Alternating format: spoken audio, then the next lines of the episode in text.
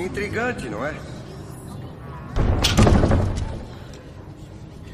Alguém aqui se arrisca a adivinhar o que tem aí dentro? É um bicho-papão. Muito bom, Sr. Thomas. E alguém pode dizer qual a aparência de um bicho-papão? Ninguém sabe. Quando foi que ela chegou? O bicho-papão é um transformista. Ele assume a forma daquilo que uma pessoa mais teme na vida. Isso faz com que sejam tão. Tão assustadores. Isso, isso. Por sorte, há um feitiço bem simples para repelir um bicho-papão. Vamos praticá-lo agora. Ah, sem as varinhas, por favor. Repitam. Ridículos. Ridículos! Muito bom. Um pouco mais alto e mais claro. Ouçam. Ridículos. Ridículos! Essa aula é que é ridícula. Muito bom, mas esta foi a parte fácil.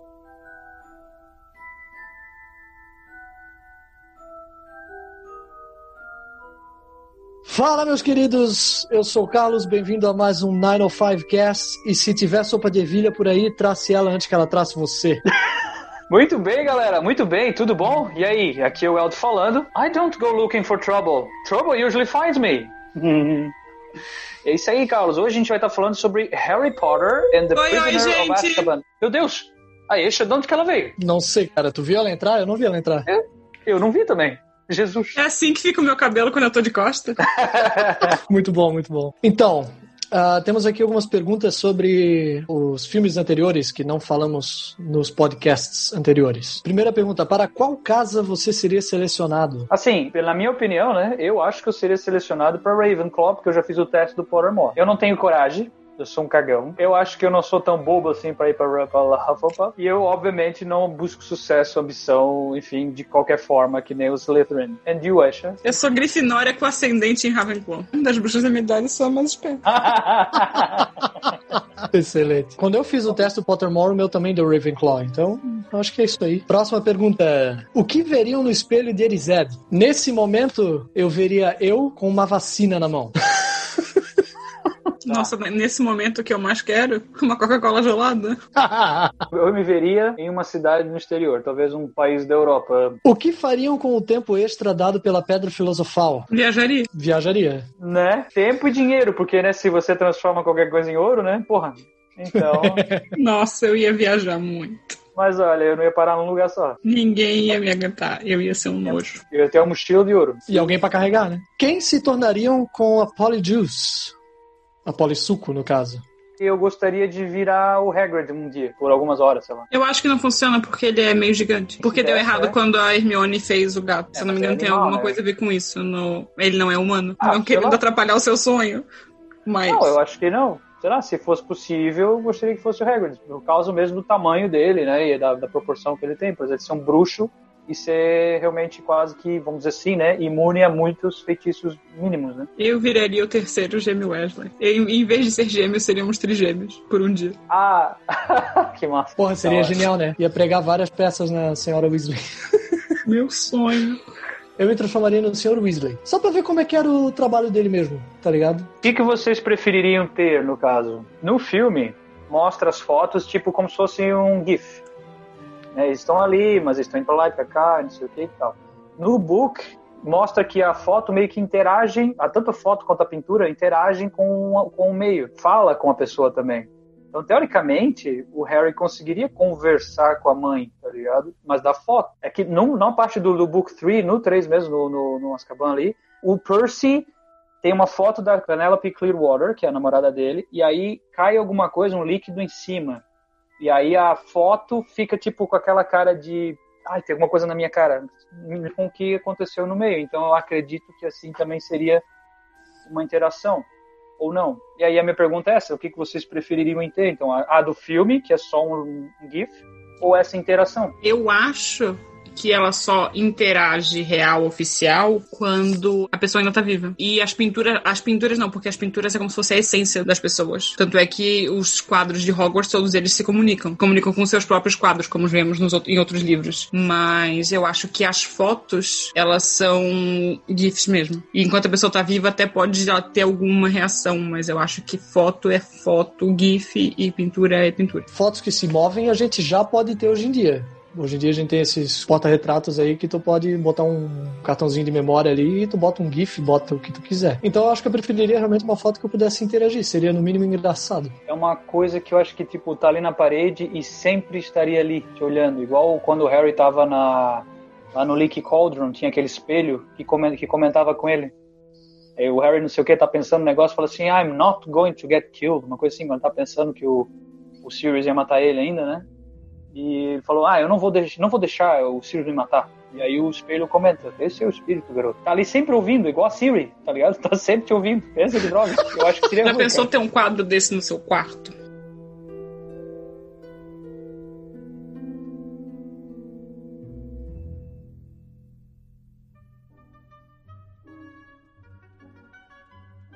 Sobre os últimos livros. Essas coisas que foram ficaram fora, né, do livro, eh, tiro- tiraram da história real. Não é que fazem tanta falta. A história tá- continua indo sem eles, mas ficaria muito legal, muito melhor se tivesse, eu acho.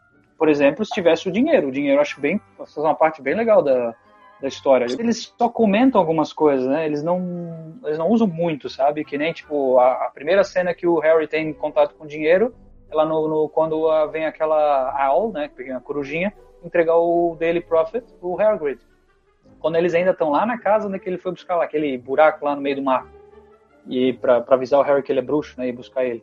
E aí vem a aula e, e- e aí o Hagrid acorda assim, ah, ele- ela quer ser paga, dá dinheiro pra ela. Aí ele explica pra ela, ah, sickles, né, e os né, nuts. Sobre Peeves, em português eu acho que ele era traduzido como pirraça. Eu acho que não só ele faltou, mas eu eu não sei se é nesse livro, eu acho que é no, no segundo, quando eles chegam na toca pela primeira vez, eles não. No filme eles não mencionam o vampiro que existe na toca. Eu sinto muita falta do Pirraça por uma cena incrível que tem no quinto livro, que eu sinto muita falta dela no filme, e é porque é a McGonagall falando com o Pirraça, porque ele tá querendo tá fa- fazer com que o lustre caia em cima daquela desgraçada que a gente vai comentar no, no- no quinto filme. No quinto Eu filme não, da não vou nem nomear ela agora. Ele quer muito que, ela, que caia o lustre em cima dela. Aí a McGonagall passa por ele e fala à esquerda ou pra direita. Ela fala que é pro lado contrário do que ele tá girando. E simplesmente segue a vida dela como se nada tivesse acontecido. E eu acho É verdade, que incrível, velho. É verdade, tinha esquecido desse detalhe. essa cena ela é intrínseca pra mim, assim, da minha felicidade, que mostra que a McGonagall sempre foi a melhor professora do mundo. Yes. Não que eu tivesse dúvidas. O que eu, o que eu sinto falta do, do pirraça e do vampiro é que, tipo. Eu acho que expande a mitologia, tá ligado? Já tem bastante criatura, né, que a gente vê. Tem os fantasmas das casas, tem, tem dragões, enfim, mas... Pô, os caras incluíram... A, a J.K. incluiu até poltergeists, cara. Não é só um tipo de fantasma, um tipo de entidade. Pois é. E não Eu não existe só bruxo, existe vampiro, lobisomem, tá tudo ali. É isso Sim. é- O que, que seria o Pi? um poltergeist é um espírito que tu não vê, mas ele interage com as coisas fisicamente. Ou seja, ele é o pior de todos. E ele é tipo agente do caos. Ele quer ver o circo pegar fogo. E ele tá com a gasolina prontinha pra jogar um pouquinho mais. Mas ele Então aparece no filme 1. Ele não interage. Quando aparecem os fantasmas na primeira leva, que eles já entram no coisa, aparece um gordinho com o rosto bem redondo. Aquele é o Pirraça. E ele nunca mais Ele? aparece. Mas no livro ele não se mostra fisicamente, né? Mostra. Sim. Mostra? Ah, tá. Eles, eles descrevem ele como um, um cara de, com um bom gordinho, com um chapelinho e não sei o que, e uma roupa esquisita. No meu, no meu, na minha concepção de poltergeist, eles eram invisíveis, então eu acho que eu apaguei isso na minha cabeça.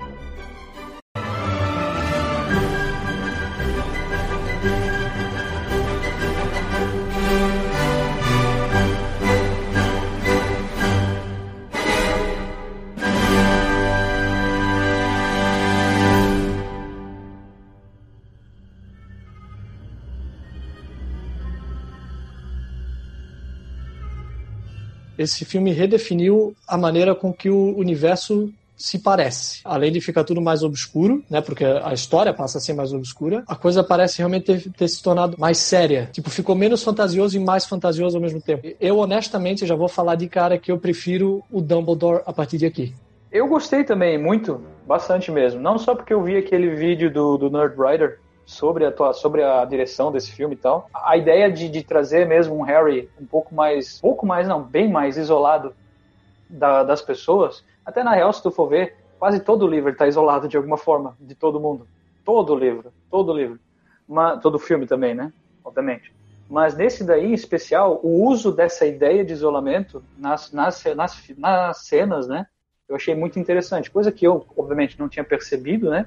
Mas revendo, depois de, de perceber isso, né? Eu consegui ver mesmo essas cenas onde é usado essas técnicas de isolamento. Isso foi muito legal, muito legal mesmo tu perceber isso. Realmente a, a, a mudança drástica, né, de cores, né, como vocês viram, né, o primeiro e o segundo é tudo mais brilhante, parece que tem um, um, um fosco assim brilhante, né, nas coisas, tudo brilha, tudo de ouro, prata e tal, e agora não, agora realmente é tudo trapo velho, tá ligado? Tipo as roupas do, do Professor Lupin, né? Então. Eu gosto do 3, o 3 é um dos meus, dos meus favoritos. Um, principalmente porque é um dos últimos em que não morre ninguém. E ao mesmo tempo todo mundo tá bem mais adulto e tem um soco maravilhoso, então já tá. Esse filme ele tem muita coisa que é boa para mim. Ele saiu em 2004 e eu tava com mais ou menos a mesma idade deles. Eu me identifiquei com várias coisas quando saiu. Eu tive o pôster de Harry Potter e Prisioneiro de Cabana na minha parede durante anos, assim, uns seis anos pelo menos. Um dos grandes pontos fortes desse filme é, obviamente, o nosso querido estimado Sirius Black, interpretado muito bem pelo Gary fucking Oldman. A gente tinha bons, já tinha bons atores antes, mas ele é cara, eu acho que ele é um dos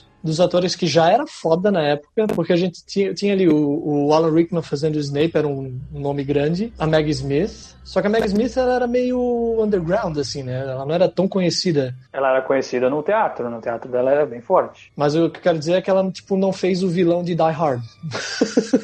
tá ligado? Ah, tá. E aí depois entra o Gary Oldman, que era um cara também que tinha um currículo fudido já, grita como ninguém. E já que eu tô falando do, do Gary Oldman, eu quero também parabenizar a, novamente a dublagem desse filme, porque eu acho que a, a dublagem do Gary Oldman é muito boa, cara. Mas, guys, não é nem tudo, são flores, né? A gente tava com o Harry Potter ali, né? E um, um Daniel Radcliffe e, um, e uma galera aí que tava no começo da sua, das suas atuações e tal uma das atuações, uma das cenas que eu não, realmente assim eu achei ficou bem forçada, né? Eu acho que o pessoal deve ter visto aquela cena em que ele descobre que o Sirius era padrinho dele, né? E aí ele vai chorar, vai para um canto para chorar. Aí o cara vai lá para pra floresta, lá perto da entrada da Casa dos Gritos. E cara, mas que cena, desculpa gente, mas não. O chorinho dele ali não, cara eu, eu, realmente não gostei dessas, dessa, dessa parte, mas realmente é difícil até, porque para jogar, jogar pro guri, ó, o cara era teu padrinho, esse, né, assim, na história, e, e aí é, é uma emoção muito forte. Na, no próprio livro, quando escreve isso, não foi assim tão... Ele tava realmente... Com, demorou um tempinho para ele desenvolver esse sentimento e realmente ficar muito puto e, e choro e tal. No livro, né, demora mais ou menos no filme não, tem que ser uma cena e já corta, vai para outra, né? E aí já, já, já tem a reação dele. Talvez esse, esse fato levou a gente a ficar meio confuso. Tá, ele tá chorando, ele não tá chorando, não parecia que ele tava chorando. Mas ele tava bravo, ele não tava. Enfim, eu achei que ficou bem confuso ali naquela cena. Mas tá. Sobre essa cena em específico, quando eu vi as primeiras vezes que eu tinha essa idade, eu achava top. Atuação de primeiro nível. Até porque Harry Potter, para mim, nunca teve falhos, zero defeitos. Aí, hoje, né, eu tava vendo, eu mesma fiquei zoando ele enquanto ele tava chorando, doando até ele era amigo deles. Porém, eu entendo a raiva dele. Eu, eu não teria chorado, eu teria feito igual o Harry Potter, porque ele ficou com uma raiva inacreditável, porque ele sentiu a traição de que os, pai, que os pais dele não, não tiveram o direito de sentir. Porque eles morreram sem saber quem foi que traiu. Eles sabiam quem traiu a eles. Mas, no caso, não, não puderam agir com essa traição. Porque quando eles descobriram que eles foram traídos, eles morreram no segundo seguinte. Eles nunca puderam agir de acordo com essa traição. E o Harry sentiu isso. E também sentiu porque ele perdeu essa pessoa da vida dele. Ele vive com os Dursley, ele passou por todo o perrengue e ele tem um padrinho. E na visão dele, naquele momento, o padrinho dele, que era pra ser uma pessoa que era pra estar na vida dele, traiu os pais dele e tirou os pais dele dele. Então ele, tipo. E ele tem 13 anos, ele tá cheio de hormônio, gente. É que eu acho que, cara, eles eram, porra, eu acho que todos os guris ali era início de carreira, né? Também não dava pra. Não dá pra exigir milagre, né? Não. Depois, depois a gente, porra, visivelmente a gente nota a melhora deles e depois do, da série Harry Potter, mesmo se tu vê eles em outros filmes, puta, só melhoraram até então.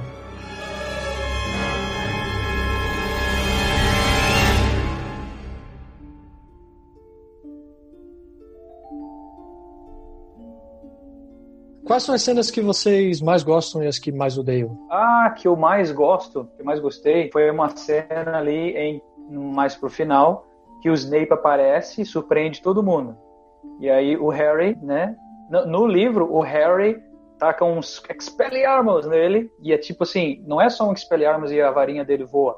Ele leva um balaço no peito e é jogado uns 3, 4 metros para trás, bate numa, numa dessas, dessas camas de, de king size com, com. Isso, é, não sei o nome, como é que é? Do céu. E ele cai assim, e aí cai tudo por cima e coisa, cara, assim, uma explosão e aí é, poeira pra tudo quanto é lado, tipo o filme do Jack Chan, sabe? Vá na frente.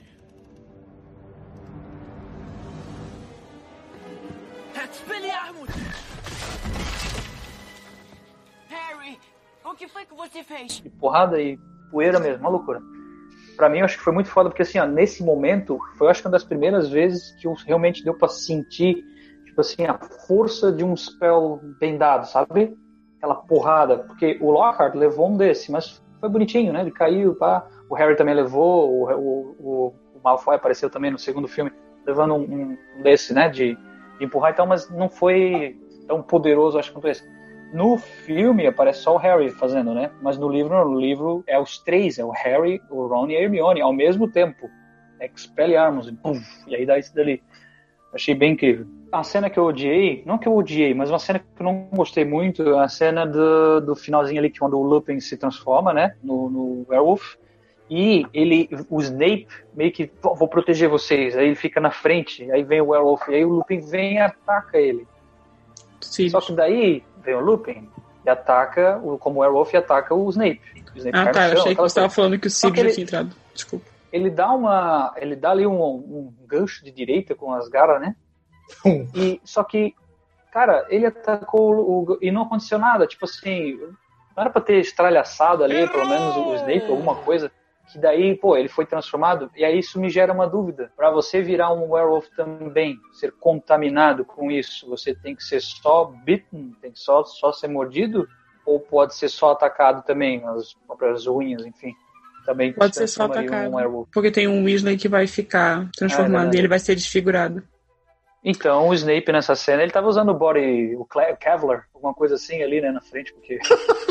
Kevlar. Eu acho que tem a diferença, mas aí eu vou usar o meu conhecimento com base de outros lobisomens e outros casos que não é de outros, né? Outros universos aí. Ó. Que um arranhão normal não não transformaria.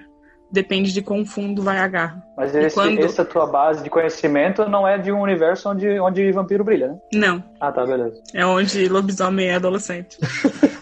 Esse filme foi o filme, eu acho que, principalmente com a primeira vez que, a gente, que eu vi, foi o que mais teve cenas que me impressionou, assim. Desde o da tia virando balão até o até o Noite Bus, o bicho papão, tudo eu achei muito foda, mas eu, eu lembro que a cena que mais me impressionou a primeira vez que eu vi, de eu ficar assim, caralho, eu queria estar ali fazendo isso, é o voo do Bicus. Acho que vou deixar você montar nele. O quê? Vamos lá! Fique bem para, para. aqui, logo Harry, atrás. E não puxe nenhuma pena, porque ele não vai gostar nada.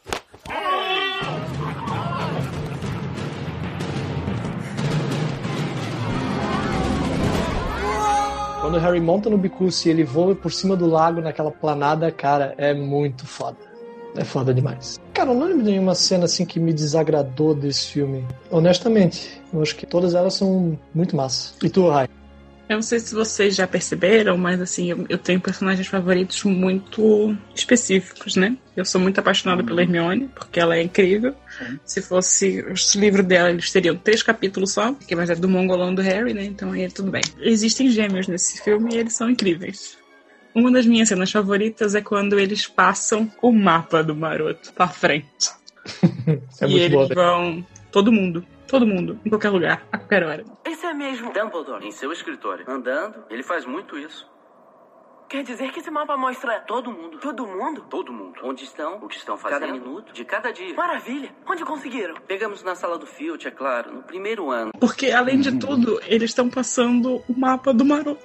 Que é, já, já era pra ser do Harry. Pois é, agora uma dúvida minha sobre o mapa do Maroto, vocês que são mais. têm mais memória aí do livro. Eles sabiam quem eram o Aluado pontas, rabicho e coisa. Não, eles só acharam o mapa na cagada e tipo, ah, muito massa. Se eu não me engano, eles não sabem quem são.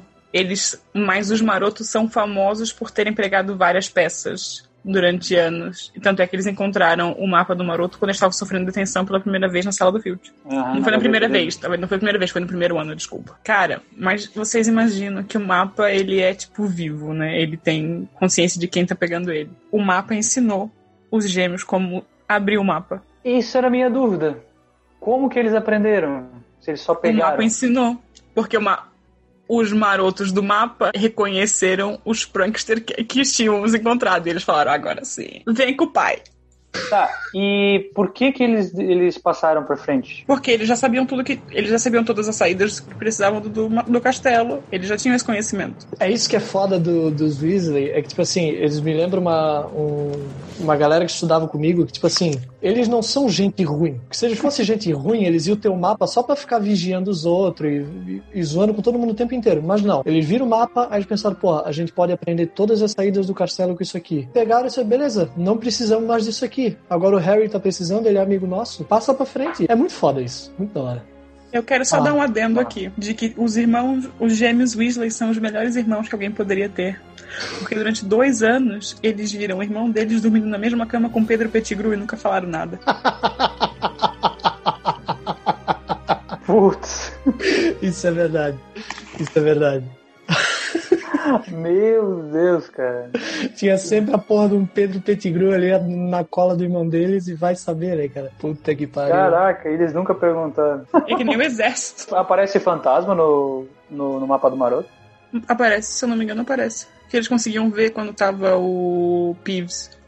Ah, é verdade, é verdade. E cena, cena odiada, Rai, tem alguma? Cara, é que esse filme ele é muito perfeito, no geral. É. Ele, ele é todo no meu Ele é coração. É, porque dos meus personagens favoritos na saga inteira, dois deles são apresentados nesse, que é o Lupin e o Sirius. Então, pra mim, ele é todo no meu coração. Ele é, você quer meu coração? Eu te dou. É isso.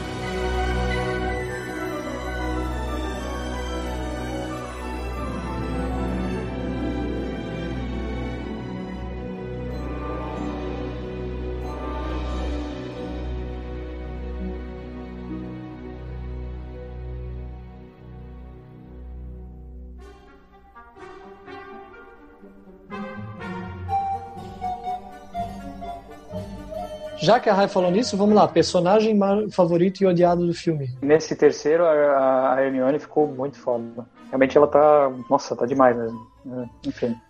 É porque, tipo. E a Aunt Marge, realmente, eu acho que é porque, cara, não tem como não odiar ela, velho. No, no filme, ela não, não, não chega nem próximo do quão odiável uma pessoa pode ser, cara. Realmente, assim, absurdamente, absurdamente.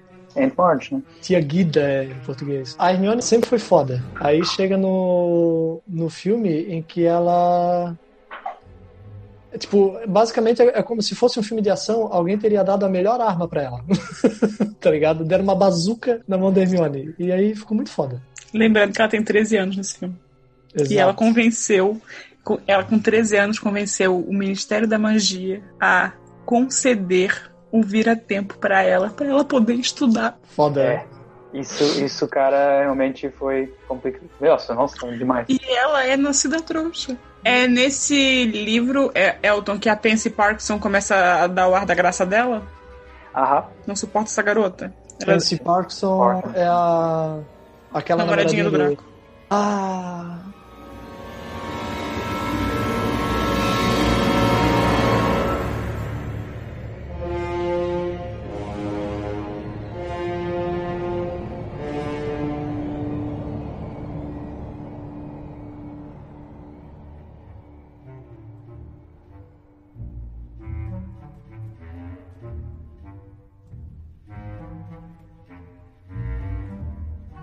Os novos feitiços e aulas, porque a gente tem uma aula nova aí também. Tem um feitiço que eles usam pra limpeza que é Scourgify. Eu não lembro se eu vi em algum lugar, enfim. E tipo, tá, se tem um feitiço pra limpeza, por que que praticamente todos os lugares, até esse filme, nesse filme também, são todos imundos? É porque eu acho que eles só eles dão a- o aspecto de sujeira pra dar essa ideia de que, sei lá, os lugares são tem uma pegada medieval. E na era medieval, tipo, nada era um brinco, né, cara? Era tudo meio cagado mesmo. Então, apesar de ser encantador e a, ge- a gente vê beleza nisso, não é um tipo de lugar que tu gostaria de dormir por uma noite. Cara, esse livro em matéria de feitiço e aulas e. pu- Puta, caralho, que filme bom. Pensando agora. Porque, velho, tem tanta coisa foda. A gente vê o. O, o bicho-papão, a parada do bicho-papão é muito foda. Pois é. O legal do bicho-papão é que ele te, eles ensinam, né, ou ensinam para o aluno que a magia, a mágica, né, a magia, enfim, para se livrar dele, né, o feitiço do Ridiculous, não necessariamente é um feitiço para destruir ele com o feitiço, mas com o resultado que, né, que vem depois, que seria, no caso, as gargalhadas, o riso, para poder, tipo, é todo um processo para se livrar dessa criatura do mal, no caso, né? Isso eu acho muito massa, não é só simplesmente um feitiço, um expelliarmus e pronto, tá, o cara tá desarmado. Ele é a, a antítese do bullying, né, cara? Ele vem pra zoar a tua vida e aí tu dá um jeito de reverter e fazer todo mundo rir da cara dele. Então ele se amedronta a partir daí. É muito foda isso. Isso é ótimo. E, inclusive, é uma das melhores cenas do filme, porque é o Alan Rickman vestido com as roupas da tia do Neville, cara. Não, Com um vulture na cabeça. Que uma... não, e é o, é o Alan Rickman Galalau, né, cara? É aquele Snape, a mesma cara. Não tolero besteirinhas na minha aula. Esse filme tem o, tem o Bombarda, né, que a Hermione usa. Só no filme, né, no livro não aparece assim, no livro ele explode pela, pela janela, né. O Lumos. O filme abre com Lumos Maxima. É Isso, e aí, aí é que vem, vem me dizer assim, tá, peraí, tem algo errado, algo errado está acontecendo. Exatamente. Porque não pode fazer magia fora de Hogwarts. Como assim, daí? Aí o filme vem e diz assim, ó, que se foda. Recebeu carta do ministério do ano passado, aí ele falou: agora foda-se, você expulso. Vou usar uma lanterna. Claramente foi um erro Pois é. de continuação, porque no livro ele não tá usando lumos, tá? É, no, no livro Ele não tá tem. com uma lanterna. Nossa, não- é verdade, cara. Eu nunca pensei nisso, velho. Eu, eu sempre achei tão da hora começar o filme daquele jeito. É porque, assim, a fotografia da cena é tão massa. Abre ali vindo da janela e tal, e tu vê aquela coisa piscando, e aí quando entra no quarto, tu só vê ele coberto no, no cobertor, e aí entra no cobertor junto com ele. Pô, é muito da hora. Então, tipo, querido, vale a pena ser expulso por uma cena dessa. E junto com o feitiço do patrono, nós temos também uma coisa que eu acho que já vale comentar agora, que é o motivo do patrono. Os Dementadores, que eu lembro até hoje, a primeira vez que eu vi o trailer desse filme, da mão do Dementador abrindo a porta do trem, e eu tá tipo, caralho, velho, eu estou muito fodido esse ano.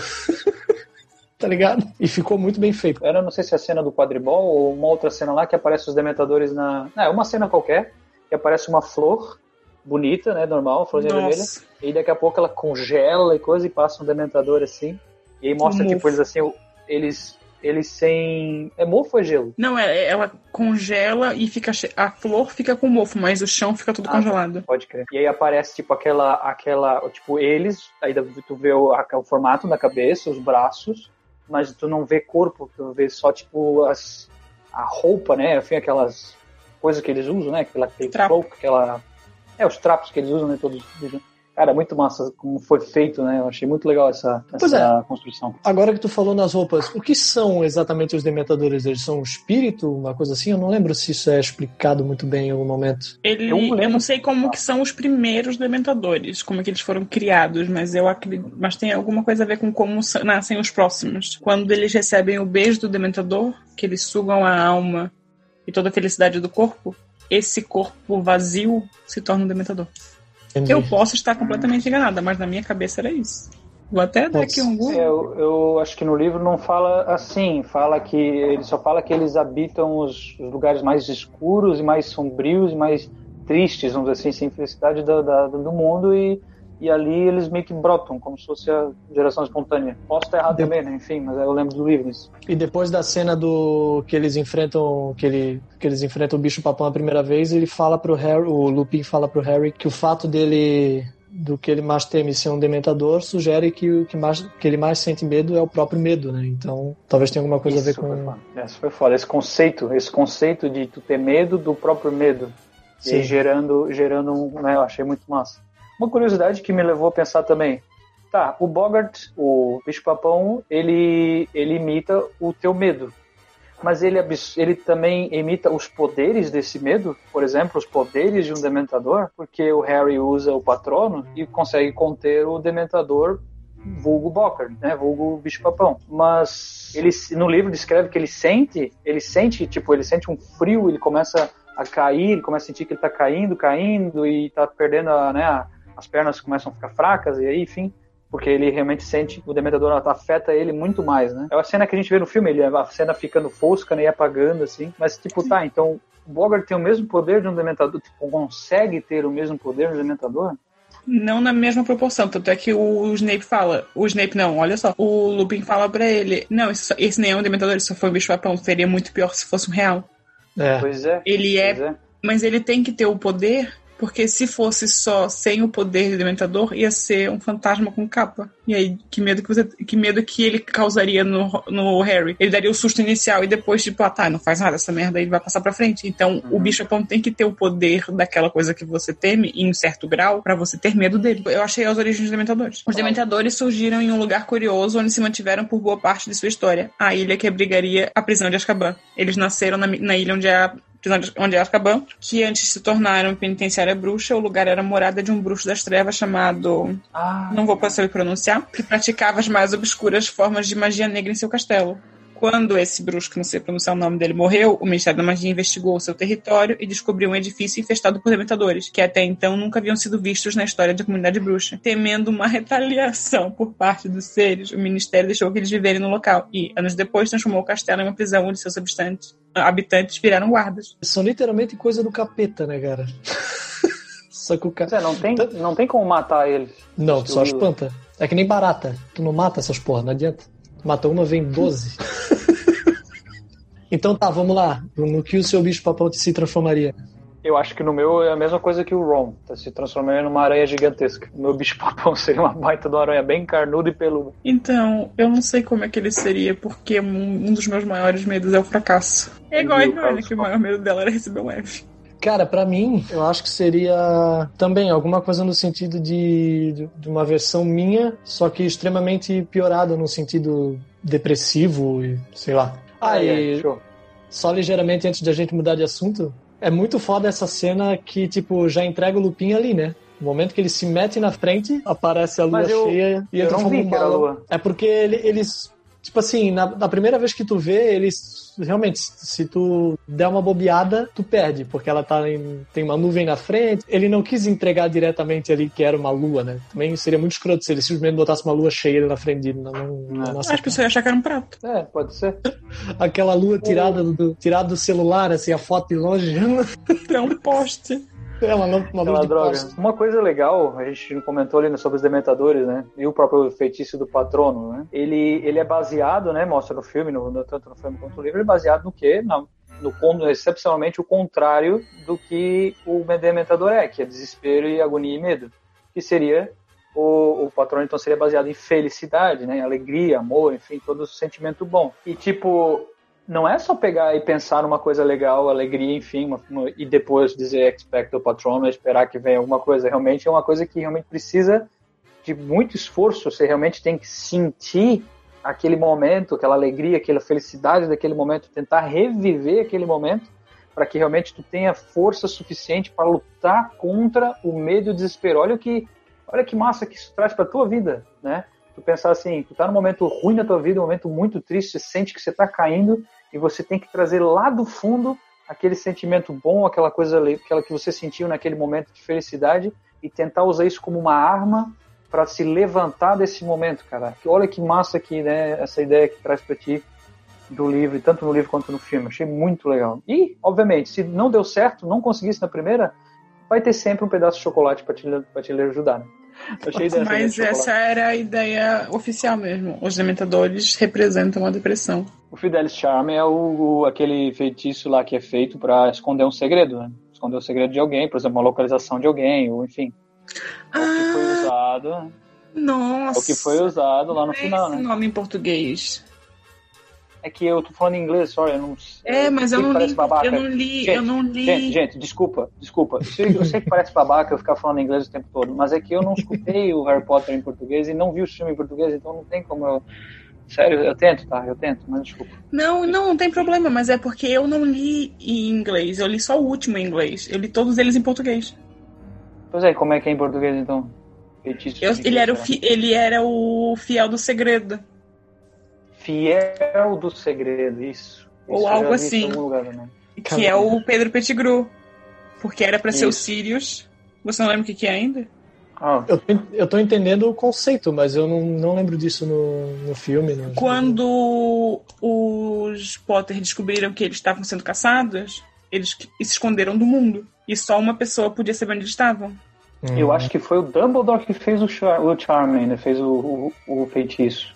E aí Porque ele eles é iam escolher foda, o né? Sirius. E na última hora eles mudaram de ideia e botaram o Pedro Pettigrew. E aí eles. E aí deu no que Na deu. última hora, na última hora, o Sirius convenceu eles a mudarem pro, pro Pettigrew. né? Um erro Tipo aí assim, fatal. né? Que ele deve ser Teoricamente, pro pensa- resto da vida. Pois é, pro resto da vida curta que ele teve. Né?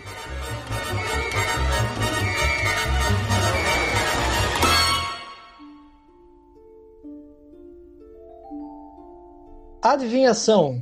Pra vocês, a Trelawney tem ou não tem esse poder? Tem, né? Porra, tem pra caralho. Eu acho que tem, mas deve ser assim, tipo, bem relo, igual um café diluído uma ideia e vez, sabe? Não, eu- não, cara, eu acho que na real ela tem lapsos, tá ligado? Então, Mas quando vem, é tipo a luzinha do. do. Como é que é? Do. Caralho, daquele herói japonês lá. Que nunca pisca, mas quando pisca, bicho, puta que pariu. ai, o contexto. Ai, contexto. É, mas tá. Não, até porque ela tem muitas, muitas vezes mais ela acerta coisas. Ela preveu a morte do Dumbledore. Ela preveu a morte do Sirius. Do Com uma profecia só, ela preveu a morte dos dois. Que é quando 12 jantam juntos, o primeiro a se levantar e o primeiro a morrer. Isso me faz pensar, então a J.K. ela escreveu os livros de trás pra frente? Ou ela já tava com isso na cabeça? É não é assim que os autores escrevem livros? Vai aí, Xé. Tu quer. Depende. Depende do tipo de autor. Me dá a tua, Entendeu? opinião, escritora. A minha opinião é, depende a história e depende o momento. Por exemplo, a história que eu estou terminando, eu comecei, eu, eu sabia o que ia acontecer no meio. Aí eu escrevi do começo até chegar nesse momento, aí depois eu pensei o que ia acontecer no final, aí eu escrevi o final, aí agora eu tô voltando e unindo os dois. Ah, mas eu a próxima, eu já sei tudo. Eu já criei todo o arco de três. Os três arcos principais e estou montando e. Mas é que o dela são sete livros e eu não acredito que ela sabia tudo, porque ela continua inventando palhaçada daí pra frente, entendeu? Que ela Ah, tá. fica tirando umas coisas assim do nada. É, Mas também isso- tem outra pessoa que tem um poder de adivinhação que aparece em todos os livros. Quando é que ele aparece? É no quinto, né? Não, eu não tô falando dele, eu tô falando do Rony. Say what? Todas Como as assim? vezes que o Ron, ainda mais quando ele tá com ciúme, ele critica ou faz alguma coisa, essa coisa acontece no futuro. Pior que é verdade. Sempre que ele tá, tipo, muito chateado ou muito, com muito ciúme, alguma coisa assim, ele fala, ah, não, daqui a pouco tal, tal coisa vai acontecer. Pimba. Você vai sofrer, mas você vai gostar disso. É o futuro dele. É verdade. A previsão que ele fez, né? Carlos. Não, é, eu tá. Tá. É, tá. O cérebro, ele tá coletando o cérebro dele que tá colado no, no teto ainda. Como comentário de, do filme, eu achei, eu acho realmente muito injusto, uma cara muito injusto que fizeram com o Rony nos filmes, porque o cara, o Rony dos livros é muito melhor, é muito mais reasonable, é muito mais amigável, é muito mais inteligente, né, enfim, é muito mais participativo. Eu gosto muito do Ron do- dos livros. Ele completa os três. né? Sim, Enfim. até por isso que ele não morreu. Ele é quase como a gente. Ele é quase como o nosso, nosso aqui, a gente se completa, sabe? Eu falo muita besteira, o Carlos ri, aí este me, me, me corrige. A gente se completa. Ah, eu parecia uma babaca nesse, nesse, nesse quesito aí, não gostei. Não estou Viu? criticando. Viu? ó? Viu? Eu falei uma besteira, o Carlos riu e você me corrigiu. É,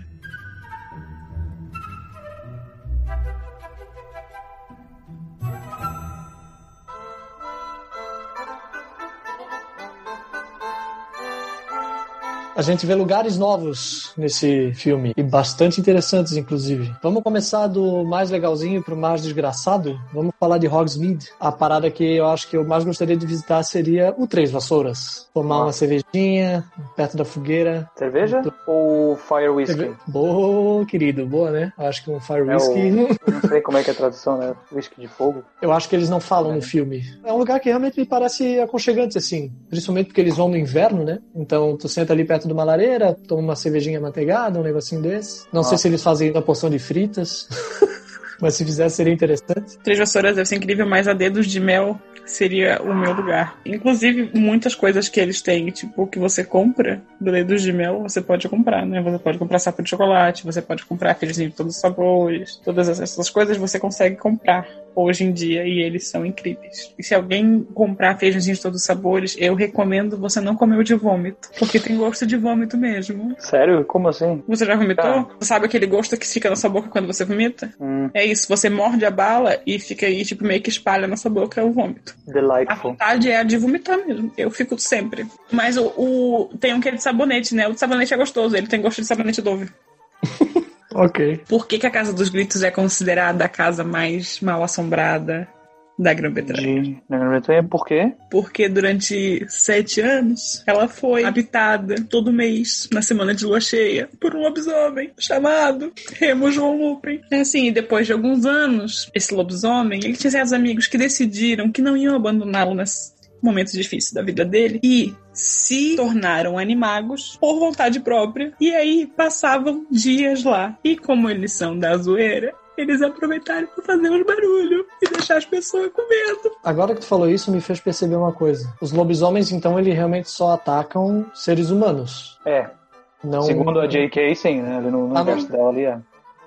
A não, ser que, a não ser que eles se sintam ameaçados por outros animais. Porque que sentido faria eles se transformarem em animais pra conviver com lobisomens se. Tá mais forte? Porra, mas o- um deles vira um rato. Mas aí foge, né? É, é que o, o que conseguia conter ele era a junção, né, dos, dos, dos dois, né? Seria o Prongs, né, o Stag, né, o, o James. Veado. Isso, e o próprio Sirius como cachorro, né? Daí ele conseguiria Perfeito. conter, né, o, o Lupin. Mas eu acho que o Lupin já tomava, já, já era feito pra ele, certo, uma, aquela poção que, que, que deixa ele mais calmo, né, durante Mas a não, porque se ele transformação. tomasse a poção, ele não se transformaria. Ele se transformou nesse. No, no plot twist, ele se transforma, porque ele não tomou a poção. Tanto é que o, o Sirius pergunta: Você tomou sua poção hoje? Lembre-se É. que você é quem tá aqui dentro. É que fala, acho que não, não é no filme, eu acho que é no livro, fala uma hora que ele tava tomando essa poção, mas sempre que ele tomava essa poção, ele ficava no escritório dele, quietinho, no cantinho, até passar o efeito. Tipo, conscientemente. Ele não saía por aí. É o que fala no, no livro, mas no filme não. No filme realmente. Ele, ah, ele fala que essa poção é uma poção muito nova. Na época que ele era menino, não tinha isso. Sim. É isso, é por isso que não, por isso que ele não tomava, então. E talvez seja. Talvez eles realmente não ataquem animais, ou. Eu sei que existia alguma correlação, porque eles, os melhores amigos dele não queriam abandoná-lo nesse momento difícil, não queriam que ele se sentisse sozinho, porque era muito triste, ele voltava desolado, né? E é E- esse o motivo que existe o Salgueiro Lutador. Ah, é verdade, é? Ele existe para guardar a entrada, o caminho entre a Casa dos Gritos e Hogwarts. Hogwarts. Pois é, mas aí a gente vê nesse mesmo filme que pra parar o Salgueiro Lutador é só saber o feitiço certo, né? No filme é feitiço. O Snape É, dá no um... filme é isso. Mas no Para- livro ela tem um. No livro ela tem um nozinho no tronco que eles apertam o nozinho e aí ela para. Crookshank. Legal. E por último, um lugar que infelizmente eu- a gente não vê muito bem detalhado. A gente vê algumas fotos, alguns takes, mas eu gostaria de saber melhor como funciona, que é Azkaban, a prisão em Vai si. aparecer mais pra frente, né? Ah, mas ainda É, assim, mas- cara, mesmo lá pra frente, não, eles não, tipo, tem um takezinho ali de fora que tu vê o formato dela, mas tu não vê como é por dentro. Porque Tem dá- uma ideia bem vaga, bem vaga, quando explode lá e vem a, a Bellatrix Lestrange, né? Vem de dentro ali com aquela cara de ah, estou, estou livre, e começa a rir com aquela risada maravilhosa dela. E tu tem uma noção mais ou menos de como é que é um, talvez um corredor ou outro, mas um bem pequeno, um negócio minúsculo, é só pra realmente tu ficar num buraco e sofrer. são só celas comuns de, tipo assim, várias solitárias em que eles ficam presos e, e sendo É, torturados sei. pelos dementadores? Acho que é só isso mesmo, cara. Nada pior do que ser torturado por um dementador, então. No quarto, eu acho que eles explicam sobre coisa, porque vai ter uma conversa com uma elfa doméstica que vai contar tudo. É um pouquinho mais pra frente, é. Eu não acho que eles precisam nem ter grades nas, nas coisas, Não. porque tem dementadores. O Sirius é um dos, que, um dos únicos, né, que realmente ele não era afetado, vamos dizer assim, tão drasticamente, né, pelos, pelos dementadores. E ele explica no, no livro porque, né, no filme não. Ele sabia, ele tinha convicção de que ele era inocente. Ele se agarrou nesse sentimento de que ele é inocente. Ele não fez o que foi porque ele foi tava, porque ele estava lá. Então os dementadores sugavam a felicidade dele, beleza, mas essa convicção mantinha, mantinha ele ainda com esse espírito. E ele passava muito tempo como cão também. Isso é. O E fato como dele cão, eles não, né? eles não conseguiam sugar a ele da mesma forma. Eu lembro que daí quando ele conseguiu ter forças né, suficiente daí para voltar a ser, né? Aí ele ele viu o Harry, o Harry não, ele viu a foto do do Pettigrew, né? O, Uhum. o ministro da magia entregou o jornalzinho para ele, para ele ter o que fazer. E aí fazer uma palavra cruzada, né? Enfim. Aí Uma viu a foto do Pettigrew, ele, cara, ele conseguiu reconhecer um rato com menos um dedo numa foto minúscula de um jornal que se mexe. Como, cara, você já viu foto de jornal? Você sabe que merda que é, né? Posso te explicar? Vai. Quando tu tem um ódio mortal de uma pessoa, tu reconhece, querido, mas assim, ó, no escuro de costas. Ele sentiu o cheiro do rato pelo jornal. né?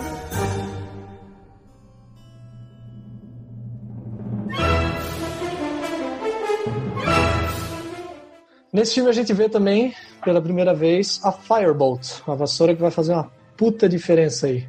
A gente vê antes a Nimbus, que é aquela parada que todo mundo admirava, que era tipo a mainstream das vassouras, né? Era tipo a, a Apple da vassoura. E a Firebolt, ela parece ser uma coisa mais rara, parece um objeto único, como se fosse quase feito pro Harry, tá ligado? Então eu acho ela bem da hora e ela é realmente muito mais veloz, né, cara?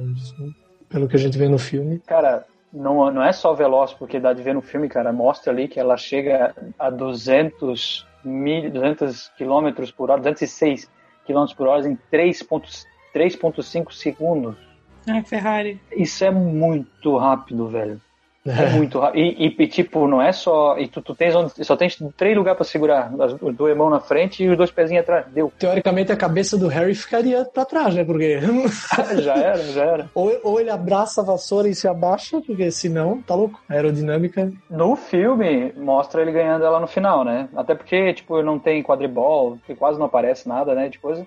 Mas no, no livro, não. No livro ele já ganha já na metade, né? Do, do, do livro e ganha. Ele recebe, ele não sabe por quê. Até ele fica um tempo sem ela, porque tu pensa, ele ganhou uma das, um dos melhores presentes que ganhou na vida dele. Era tão massa que, tipo, quando ele ganhou, ele, ele nem precisou fazer nada. Ele só encostou nela, ela, ela já se, ela ficou em pé do lado dele e ele vibrava o cabo, dizendo assim, ó, voa, vamos voar, vamos voar. Cabo vibrando, tipo, deve ser muito massa o feeling, tá ligado? Um negócio assim, tu só subir uf, muito rápido voando para vários lugares. E aí ele usou, né, cara, usou nos, no, durante os jogos, né, de quadribol do, do livro e, cara, é muito foda. Realmente, o, o, o, o Harry já voa muito bem, né? Mostra, não, não sei se mostra, não mostra tão bem no filme. Mas no livro, cara, ele realmente tem muita habilidade de voo, muita habilidade. Agora, no, depois, quando a gente for falar do quarto livro, vai mostrar, né, a, a primeira tarefa que ele fez. Cara, ele foi realmente muito melhor no livro do que na própria história, no filme. Né? Voando, na boa. Se fosse para ter alguma coisa de bruxa assim, eu preferia realmente uma Fireball. Eu teria um vira-tempo. E aí, Ash, o que você achou da Fireball? Top, né? É uma vassoura. Right. Hermione, a Hermione não gosta de voar também. Aliás, a gente não comentou, né, mas no filme, no primeiro filme, e quando vai pegar a chave lá para abrir a porta, os três saem voando, né, para pegar a chave. Eles fazem todo um team up para poder pegar a chavezita lá. A Hermione voando também. Ela quase não, não faz isso, né? É porque ela tava voando perto, ela, ela tava vendo o chão, né? O problema dela é quando ela não vê o chão, que ela tá nas nuvens, aí é complicado não vê o chão. É, o negócio dela é brain. Lembre, lembrem-se sempre que ela é Muggle-born. Se nasce do trouxa, o medo de altura é muito maior do que uma criança que sabe que pode voar. Ela não sabe que pode Hum. voar, ela só voa com um avião. Aí do É. nada eles dão pra ela uma vassoura e falam, voa. Ela, vai É. tu, meu anjo. Então,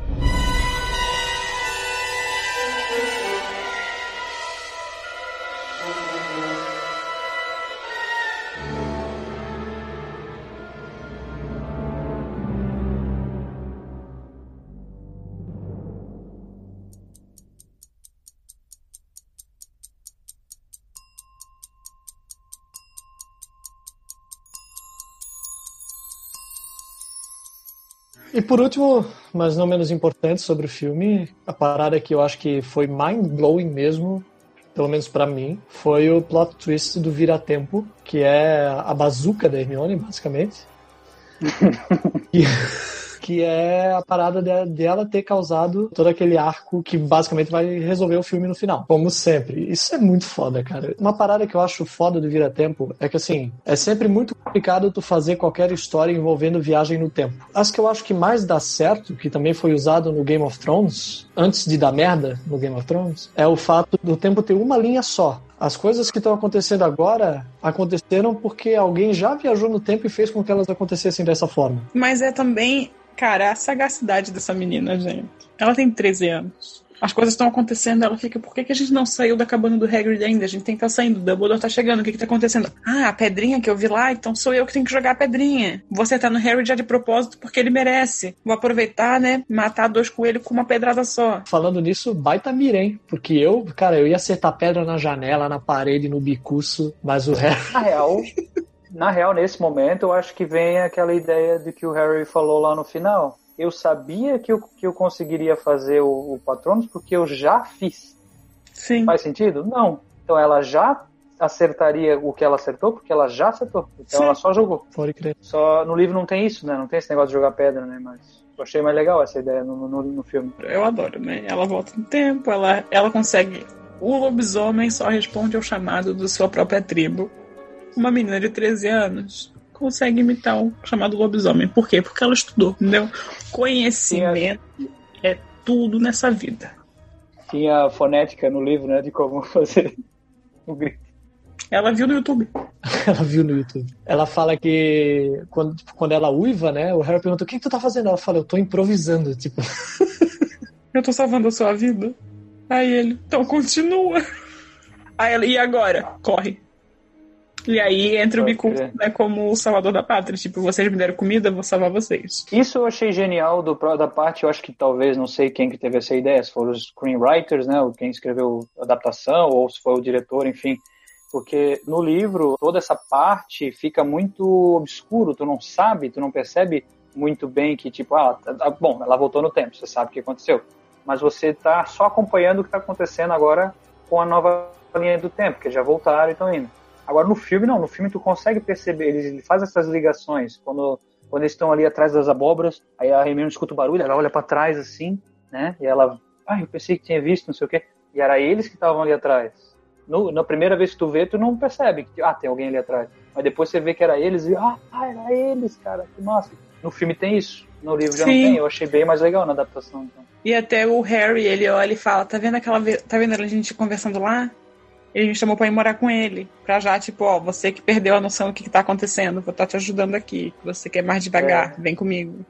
Tá nessa parte do filme. É bem mais ligeiro, né? Quando a gente vê a segunda, quando a gente vê de novo, né? Quando eles estão lá, ah, já estão ali, já estão lá, ah, já tá se transformando, já foi embora, já. não faria sentido mostrar eles correndo de um lado pro outro só pra chegar num lugar até o outro. A gente já sabe o que aconteceu. Então. E essa, esse finalzinho, né, mostra ali, então, também é uma cena muito foda, que é o patrono do Harry, né? Eu achei bem legal, bem bacana a diferença do, não é só um escudo, né, o primeiro que ele faz ali, que é só um escudinho, um guarda-chuvinha, sei lá. Esse não, realmente é um escudo que eles usam de novo lá no final, né? Essa- esse mesmo patrão de bolha, né, eles usam lá no final. Então tem um erro nesse filme, nessa parte. Quando Harry tá do lado de cá do lago com os Sirius, ele vê o patrono dele corpóreo, o Pontas. Quando ele está do outro lado, que ele tem que fazer o patrono, o patrono fica uma bolha. Não, mas aí eu acho que é, eu não vejo isso como um erro. Eu vejo isso como uma simples interpretação, porque eu não ia mostrar o Harry no outro lado do do, do corpo. Ele não ia achar que era o pai dele, se ele, se É. ele tivesse visto sua bolha, né? No livro descreve que ele realmente, ele fez um stag, ele fez um, um veado, e esse veado é que vai charge, né, vai... Sim, na primeira cena aparece o viado charging.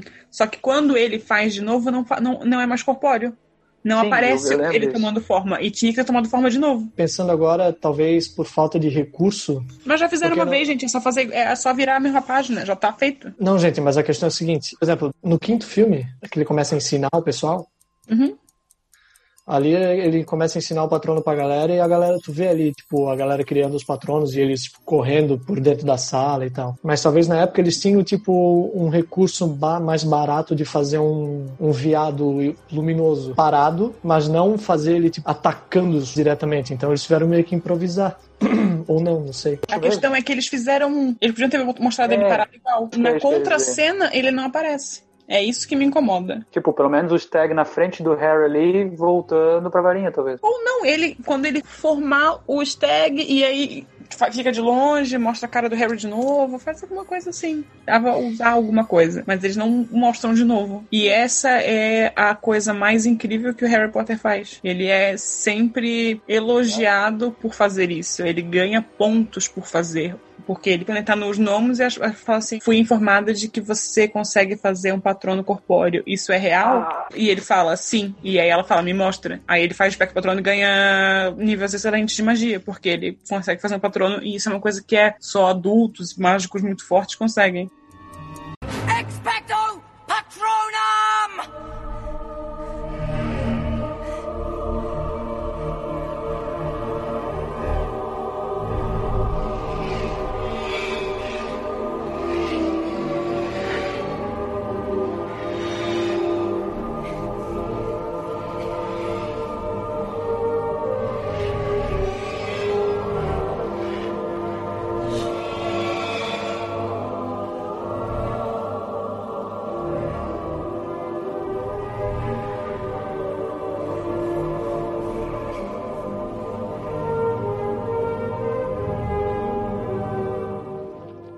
Vocês não acham que, que o Lupin e o, e o Sirius demoram demais pra contar as coisas pro Harry e pro Hermione? Dizer assim, ó, gente, senta aí, vou contar pra vocês, vamos lá. É isso que aconteceu, é assim e tal. Não, eles ficam lá enrolando um tempão, aí vem o Snape, aí... Ah, Mas, cara, tu já viu mas o Harry filme... tem direito de saber. Calma, Harry, espera um pouquinho. Mas o Harry tem direito de saber. Calma, Harry, espera aí. Mas o Harry tem. Calma, Harry, espera aí. É pra criar suspense, né? Eu nunca, nunca chegou a me incomodar, na verdade. É assim, vamos começar com o princípio. Eles não se veem há 12 anos. Eu já esperei muito! Doze anos de espera! Em Azkaban! Eles foram melhores amigos durante 12 anos. os- O Lupin crucificou o Sirius na mente dele. Porque ele achava que ele tinha traído os Potter e tinha matado o Pettigrew. É verdade. O Lupin E também ele não acabou de sabia. encontrar o melhor amigo dele de novo, e agora ele já sabe que ele é, não é tudo isso, e ele tem todo esse sentimento, e tem tudo isso, ele tem que acalmar o Sirius ao mesmo tempo, que tá há 12 anos em Azkaban esperando por esse momento em que ele vai poder matar esse desgraçado. Tem três adolescentes cheios de hormônio, querendo explicação. Tem o Harry Potter surtando porque ele era amigo deles, e ele tem que fazer tudo isso, e o Lupin é o único que é sensato, e é noite de lua cheia, ele não tá bem. E tem tem muita coisa aqui com- acontecendo. Com o rato do Ron, que tipo, tá, mas como assim? Que absurdo isso? O que, que tem a ver meu rato com a história toda? Entendeu? Eu acho que é isso que daí, né, fica, meu Deus, espera, espera, é, é muita coisa, a gente vai explicar, calma. É o famoso que a gente vê naqueles filmes de tipo, não dá tempo de explicar, só vem comigo.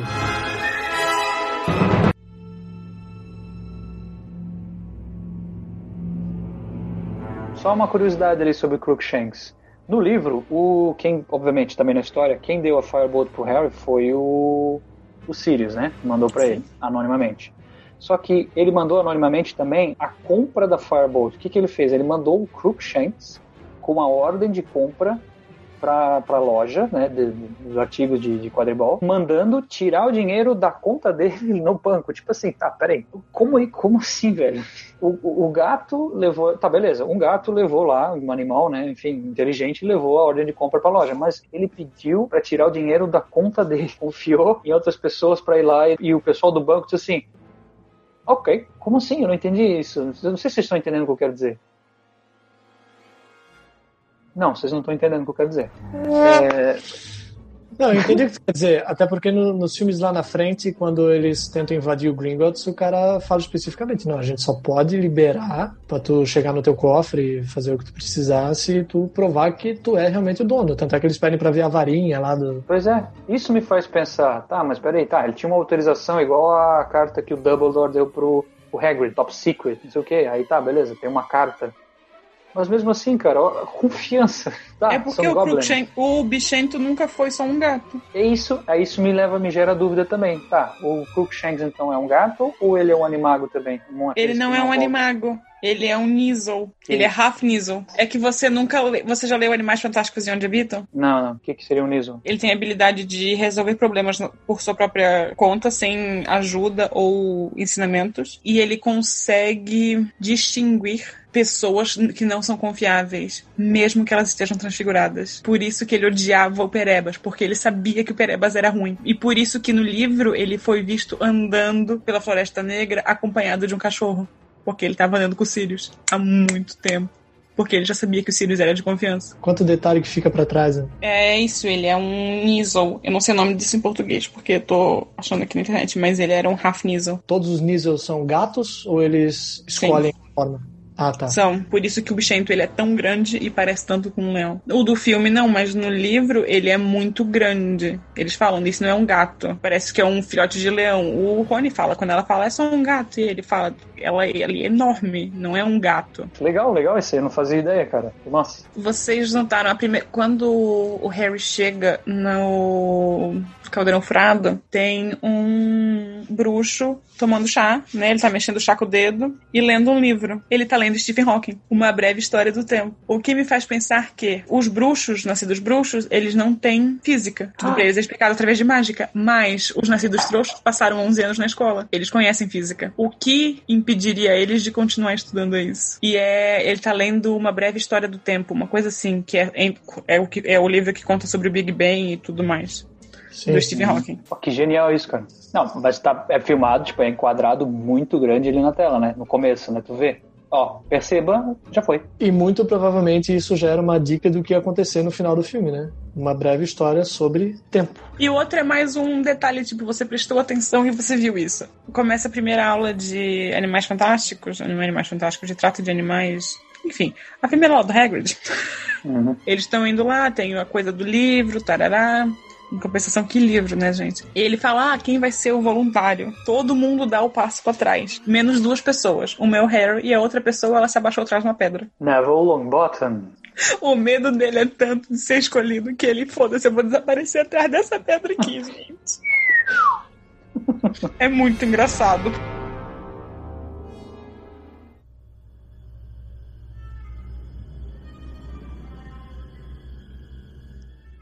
E se uma família de bruxos quisesse criar os filhos como trouxas? Tá errado. Existiria essa possibilidade? Essa é a minha dúvida.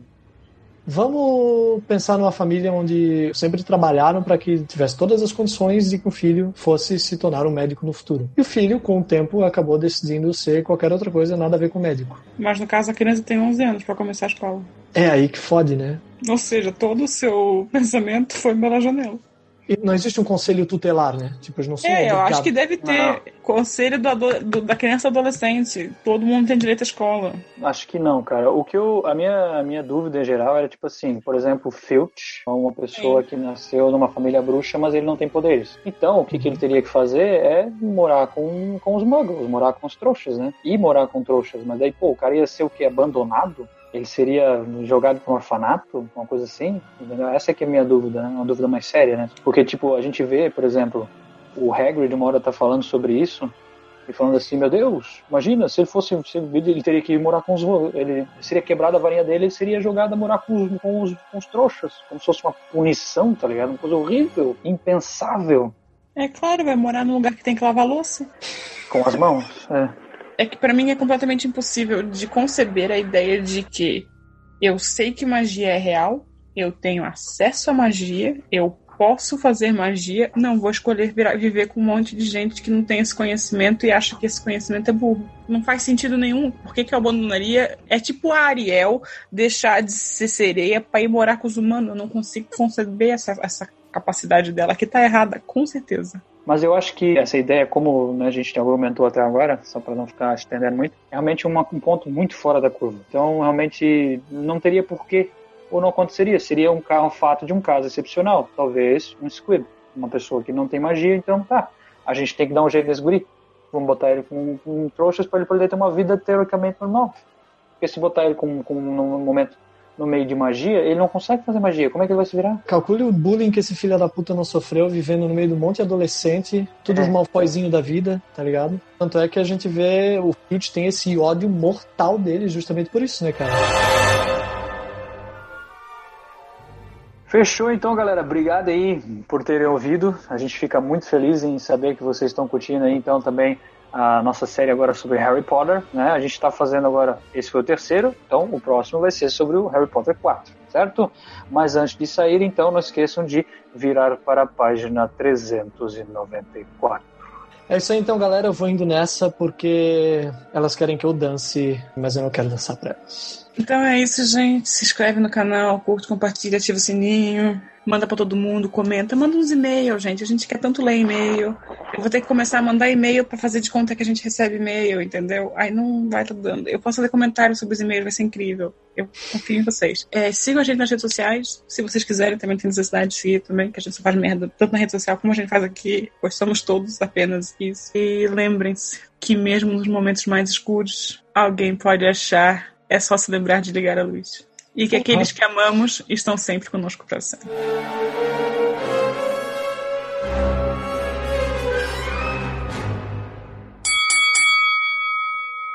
O Carlos tá ficando igualzinho o Faustão. Ele tá sempre com. É o famoso. É o famoso. Sempre tem uma historinha, uma Ô, falazinha. glorioso! Palestrinha! Ô, louquinho, meu. É o nosso palestrinha. Deixa ele, fala com tranquilidade. Dá um print aí, vai. Eu queria fazer uma foto para postar no meu Instagram, se fosse possível. Faz. Fazemos, façamos, faremos. Ficou ótimo, vocês estão lindos.